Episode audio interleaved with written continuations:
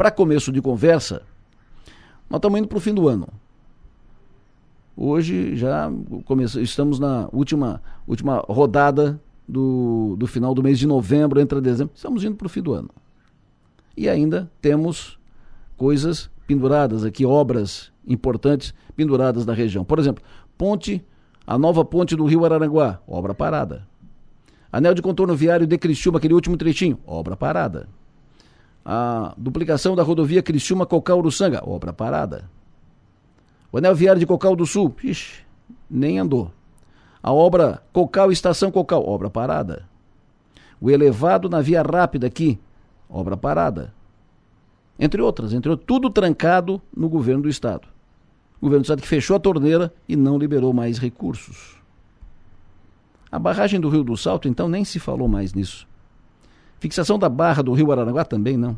Pequenas barragens, piscinões e obras semelhantes para evitar enchentes, também não se falou mais. E outras tantas obras e outros projetos que vinham sendo tratados, coisas novas, como extensão da via rápida até o Balneário Rencão, nada mais foi falado a respeito.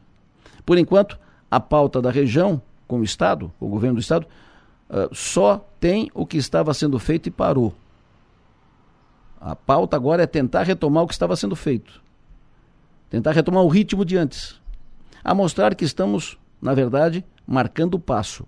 Nesse ano 2023, aqui estamos patinando, sem avançar, ou andando para trás. Não estão tratando de novas obras, novos projetos, não estão desatando novos nós, encaminhando novas soluções. A região continua brigando, esperneando, para tentar manter o que estava sendo feito. Tentar que seja encaminhado tudo o que estava sendo feito. E ainda não conseguiu. A região ainda não conseguiu isso. Tem muita coisa parada sem previsão. Até quando?